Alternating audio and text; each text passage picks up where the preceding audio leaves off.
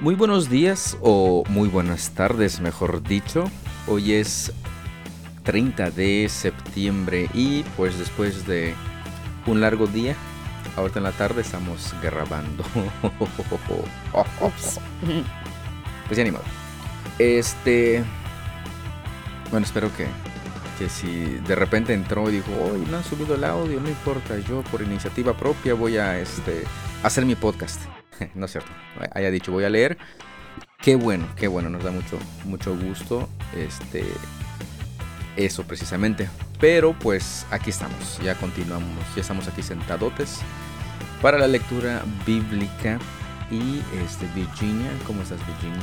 Bien, no se nos fue el internet hasta ahorita. Exactamente, ya ven que con esas amenazas de que dispositivos, dispositivos viejitos no van a tener internet, pues mi máquina de bulbos todavía tiene internet, así que... Todavía tiene.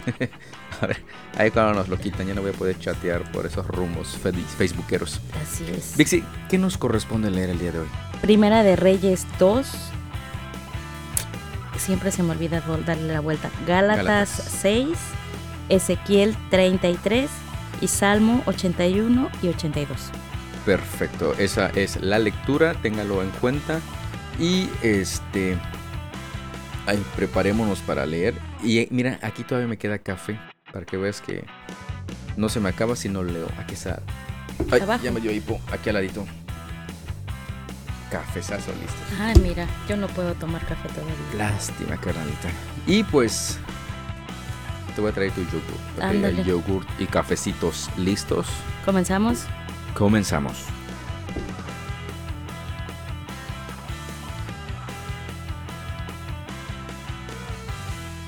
Primera de Reyes 2 Cuando se acercaba el momento de morir, el rey David le dio el siguiente encargo a su hijo Salomón. Yo voy camino al lugar donde todos partirán algún día. Ten valor y sé hombre. Cumple los requisitos del Señor tu Dios y sigue todos sus caminos. Obedece los decretos, los mandatos, las ordenanzas y las leyes que están escritos en la ley de Moisés, para que tengas éxito en todo lo que hagas y donde quiera que vayas. Si lo haces, el Señor cumplirá la promesa que me hizo cuando me dijo, si tus descendientes viven como debe ser y me siguen fielmente, con todo el corazón y con toda el alma, siempre habrá uno de ellos en el trono de Israel. Además, tú ya sabes lo que me hizo Joab, hijo de Sarvia, cuando mató a mis dos comandantes del ejército, a Abner, hijo de Ner, y a Amasa, hijo de Jeter. Él fingió que fue un acto de guerra pero estábamos en tiempo de paz, con lo cual manchó con sangre inocente su cinto y sus sandalias. Haz con él lo que mejor te parezca, pero no permitas que envejezca y vaya a la tumba en paz. Sé bondadoso con los hijos de Barzilai de Galaad, haz que sean invitados permanentes en tu mesa, porque ellos me cuidaron cuando yo huía de tu hermano Absalón. Acuérdate de Simeí, hijo de Gera, el hombre de Baurim de la tribu de Benjamín. Él me maldijo con una maldición terrible cuando yo escapaba hacia Mahanaim. Cuando vino a verme al río Jordán, yo le juré por el Señor que no lo mataría. Pero ese juramento no lo hace inocente. Tú eres un hombre sabio y sabrás cómo darle una muerte sangrienta. Luego David murió y fue enterrado con sus antepasados en la ciudad de David. David reinó en Israel durante cuarenta años, siete de ellos en Hebrón y treinta y tres en Jerusalén. Salomón lo sucedió y se sentó en el trono de David su padre, y su reino se estableció para siempre. Cierto día Adonías, cuya madre era Hagüit, fue a ver a Betsabé, la madre de Salomón. ¿Vienes en son de paz? le preguntó Betsabé. Sí, contestó él, vengo en paz. Quiero pedirte un favor. ¿De qué se trata? le preguntó ella. Él contestó, Como sabes, el reino me correspondía a mí. Todo Israel quería que yo fuera el siguiente rey, pero todo cambió y el reino pasó a mi hermano porque el Señor así lo quiso. Ahora solo tengo un favor que pedirte, no me lo niegues. ¿De qué se trata? preguntó ella. Él contestó, Habla con el rey Salomón de mi parte, porque yo sé que él hará cualquier cosa que tú le pidas. Dile que me permita casarme con Abisag, la muchacha de Sunem. Está bien, respondió Betsabé. Le hablaré al rey por ti. Entonces Betsabé fue a ver al rey para hablarle en nombre de Adonías. El rey se levantó de su trono para recibirla y se inclinó ante ella. Cuando volvió a sentarse en su trono, ordenó que trajeran un trono para su madre, y ella se sentó a la derecha del rey. Tengo un pequeño favor que pedirte, le dijo ella. Espero que no me lo niegues. ¿De qué se trata, madre mía? preguntó el rey. Tú sabes que no te lo negaré. Entonces permite que tu hermano Adonías se case con Abisag, la muchacha de Sunem, contestó ella. ¿Cómo es posible que tú me pidas que entregue a Abisag en matrimonio a Adonías? preguntó el rey Salomón. Sería lo mismo que pedirme que le dé el reino. Tú sabes que él es mi hermano mayor y que tiene de su lado al sacerdote Abiatar y a Joab, hijo de Sarvia. Entonces el rey Salomón hizo un juramento delante del Señor diciendo, que Dios me hiera e incluso me mate si Adonías no ha sellado su destino con esta petición. El Señor me ha confirmado y me ha puesto en el trono de David mi padre. Él ha establecido mi dinastía tal como lo prometió. Por lo tanto, tan cierto como que el Señor vive, Adonías morirá hoy mismo. Entonces el rey Salomón le ordenó a Benaía, hijo de Joyada, que lo ejecutara y Adonías murió. Luego el rey dijo al sacerdote Abiatar, Regresa a tu casa en Anatot, mereces morir, pero no voy a matarte ahora porque tú cargaste el arca del Señor soberano para David, mi padre, y estuviste con él en todas sus dificultades. De ese modo Salomón expulsó a Abiatar del cargo de sacerdote del Señor, y así se cumplió la profecía que el Señor había dado en Silo acerca de los descendientes de Elí. Joab no se había unido anteriormente a la rebelión de Absalón, pero sí se había sumado a la rebelión de Adonías. Así que, al enterarse de la muerte de Adonías, corrió a la carpa sagrada del Señor y se agarró de los cuernos del altar. Cuando se lo informaron al rey, Salomón mandó a Benaía, hijo de Joyada, a ejecutarlo.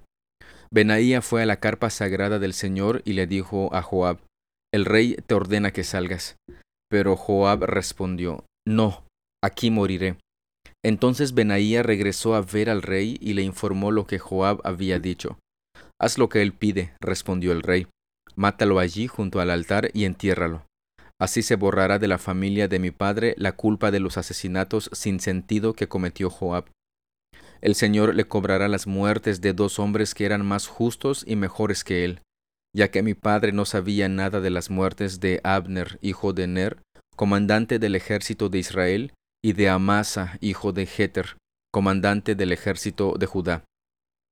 Que Joab y sus descendientes sean por siempre culpables de la sangre de ellos, y que el Señor conceda paz a David, a sus descendientes, a su dinastía y a su trono para siempre.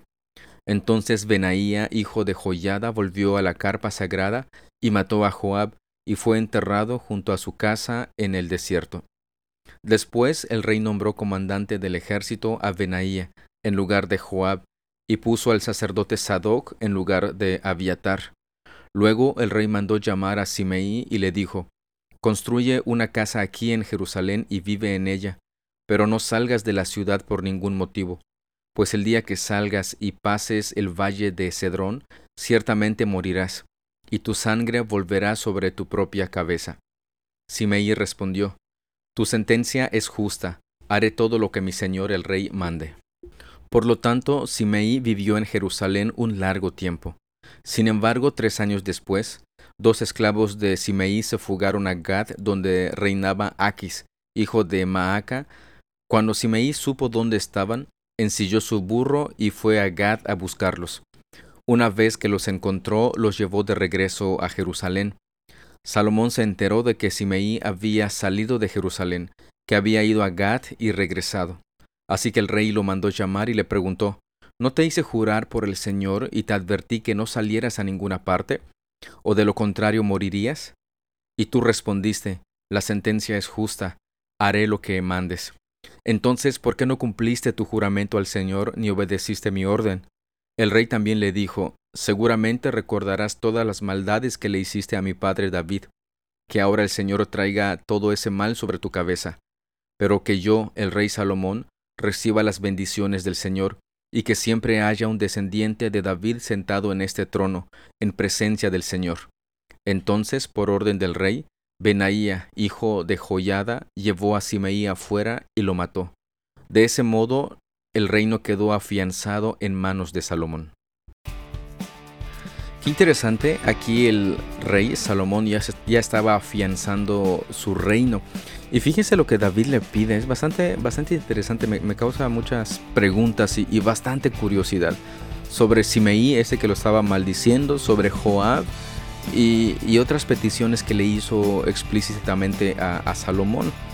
Pero hay algo que aún me llama mucho la atención y me, bueno, no sé si, si a usted, espero que también, y lo haya notado, que esa es la segunda ocasión en la que nos hablan de que cuando están amenazados este, de muerte, o están, ¿cómo se podría decir? Este, a punto de, recibir su castigo, lo que, lo que merecían por haber traicionado o etcétera, corren al altar y se, este, ¿cómo se dice? Se hacen, se agarran de los cuernos del altar. Y acá hay varias preguntas. ¿Por qué se agarraban de, de los cuernos? ¿Qué es lo que esperaban allá? ¿Era recibir misericordia? Este, hay que investigar eso, ¿verdad? ¿Ya lo anotó como pregunta?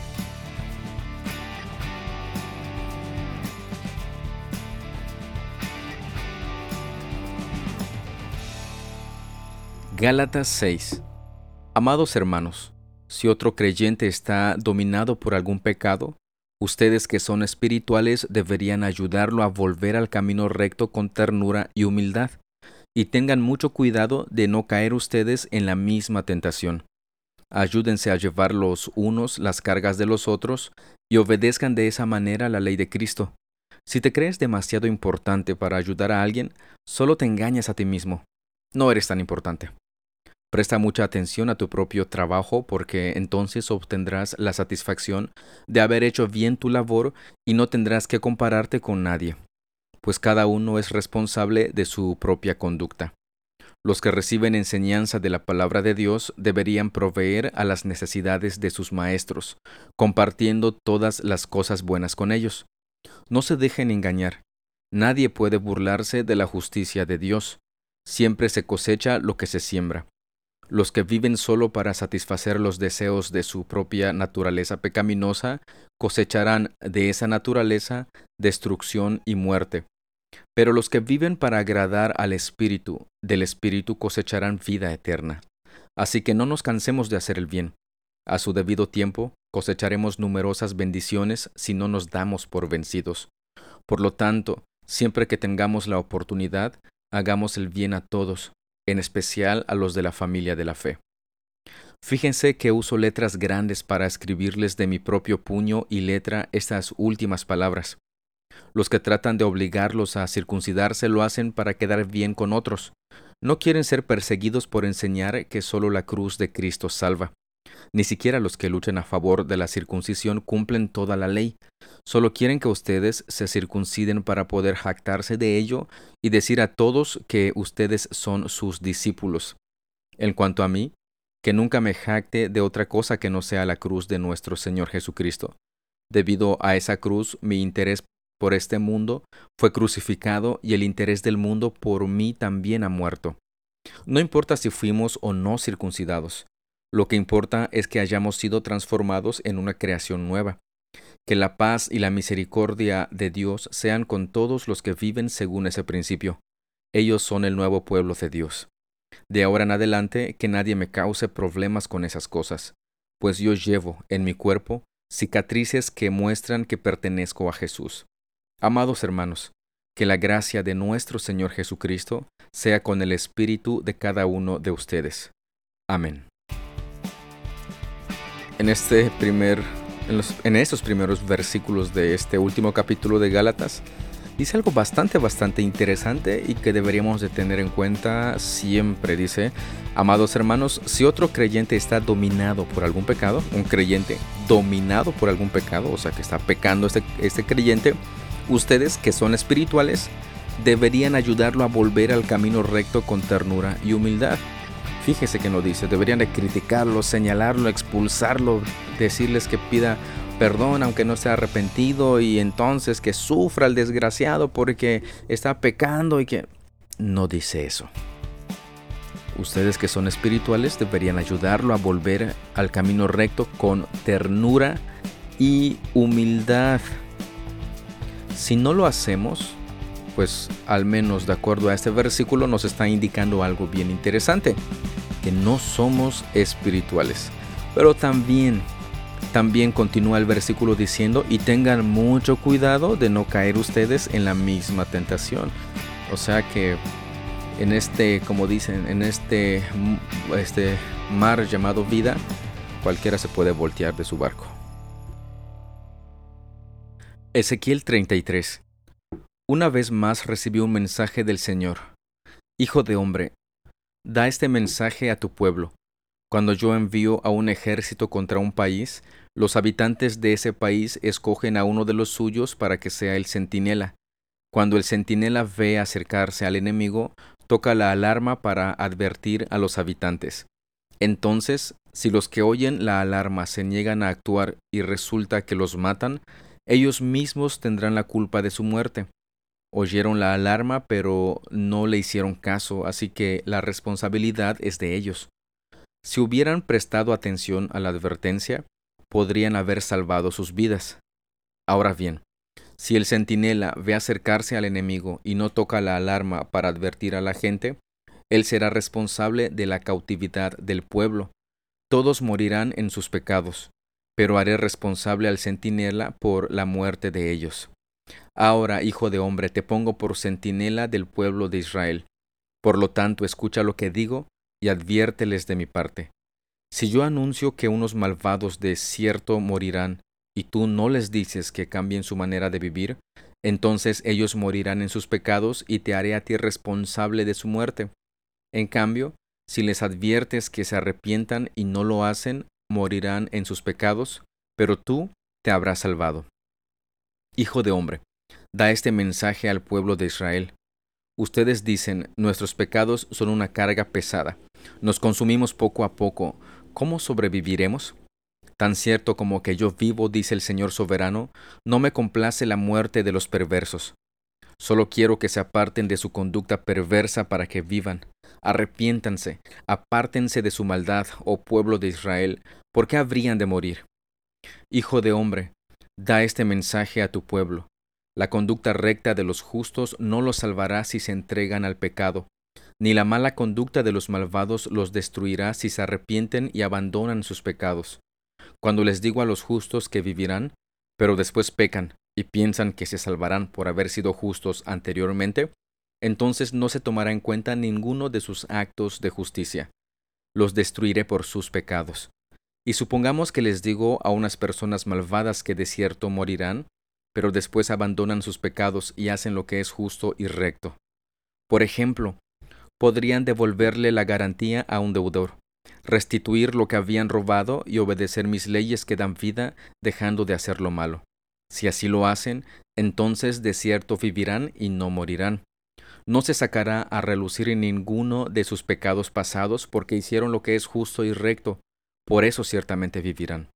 Tu pueblo dice, el Señor no hace lo correcto, pero son ellos quienes no hacen lo correcto, pues reitero, si los justos abandonan su conducta recta y pecan, morirán. Sin embargo, si los malvados se apartan de su maldad y hacen lo que es justo y recto, vivirán.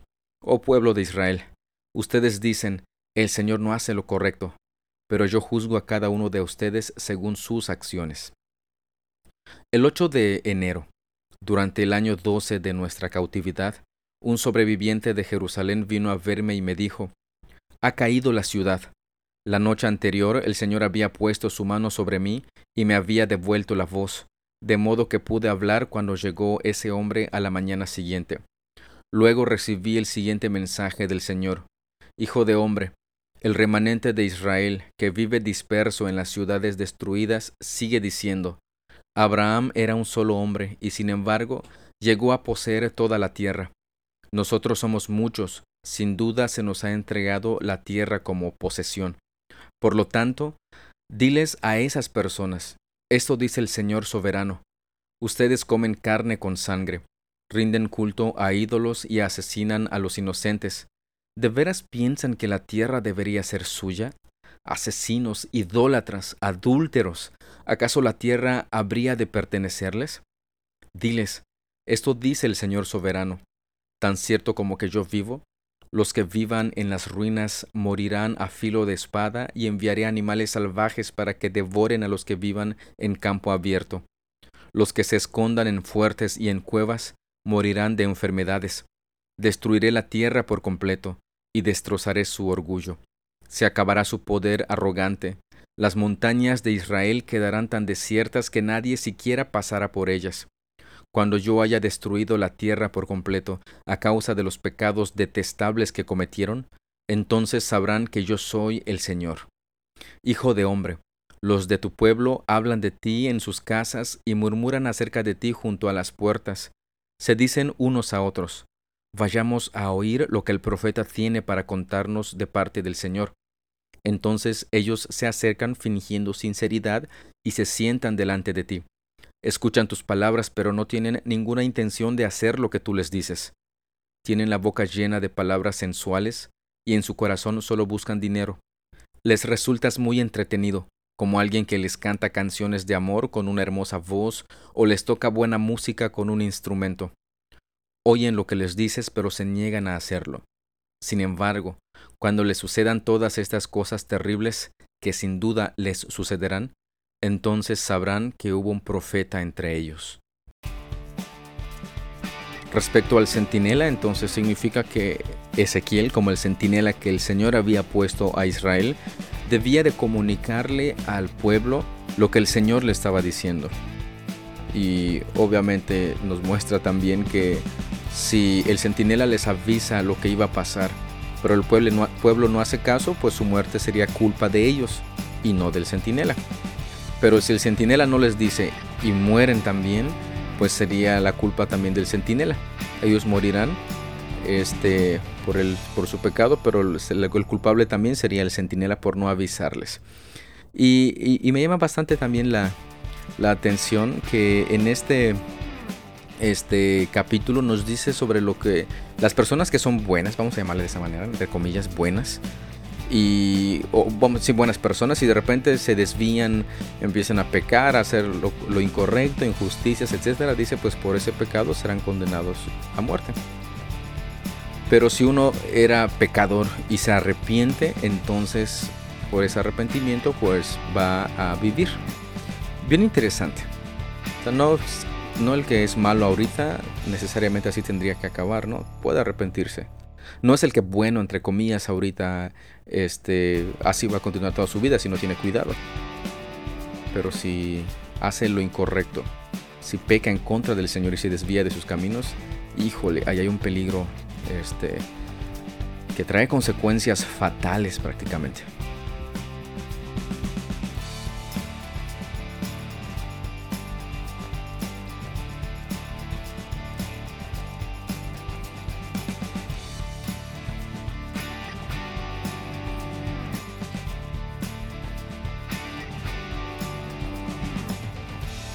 Salmo 81 Entonen alabanzas a Dios nuestra fuerza, canten al Dios de Jacob, canten, toquen la pandereta, hagan sonar la dulce lira y el arpa, toquen el cuerno de carnero en la luna nueva y otra vez en la luna llena para convocar a un festival, pues los decretos de Israel así lo exigen, es una ordenanza del Dios de Jacob.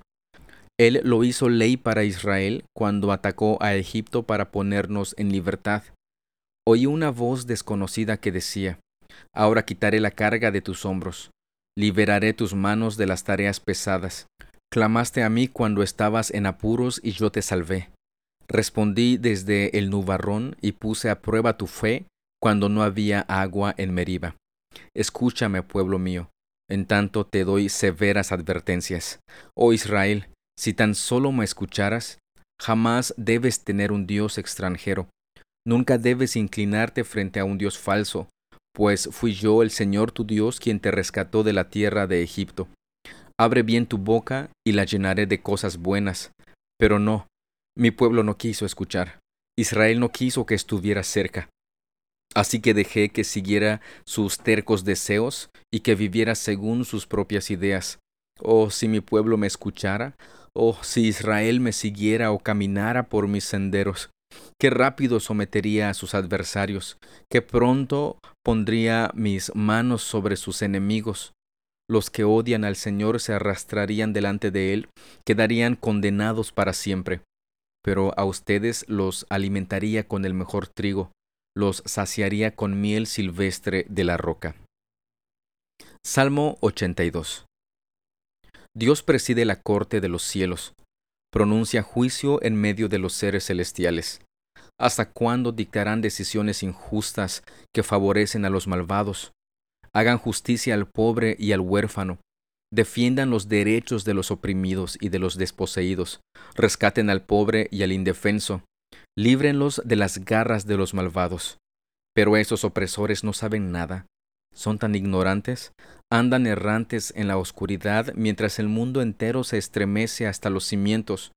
Yo digo, ustedes son dioses, son todos hijos del Altísimo, pero morirán como simples mortales y caerán como cualquier otro gobernante. Levántate, oh Dios, y juzga a la tierra, porque todas las naciones te pertenecen el salmo anterior eh, que, leímos, Salmo 80, dice, si tan solo mi pueblo me escuchara, si tan solo este, mi pueblo prestara mucha atención a lo que les estoy diciendo, pero no quiso escuchar, no quiso que yo estuviera cerca.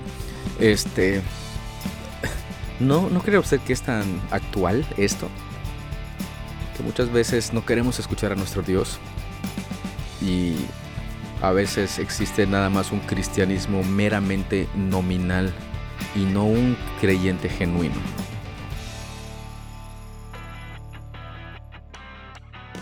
Pues de esta manera concluimos la lectura del día de hoy. Um, ya se me olvidó la fecha. Jueves 30 de septiembre.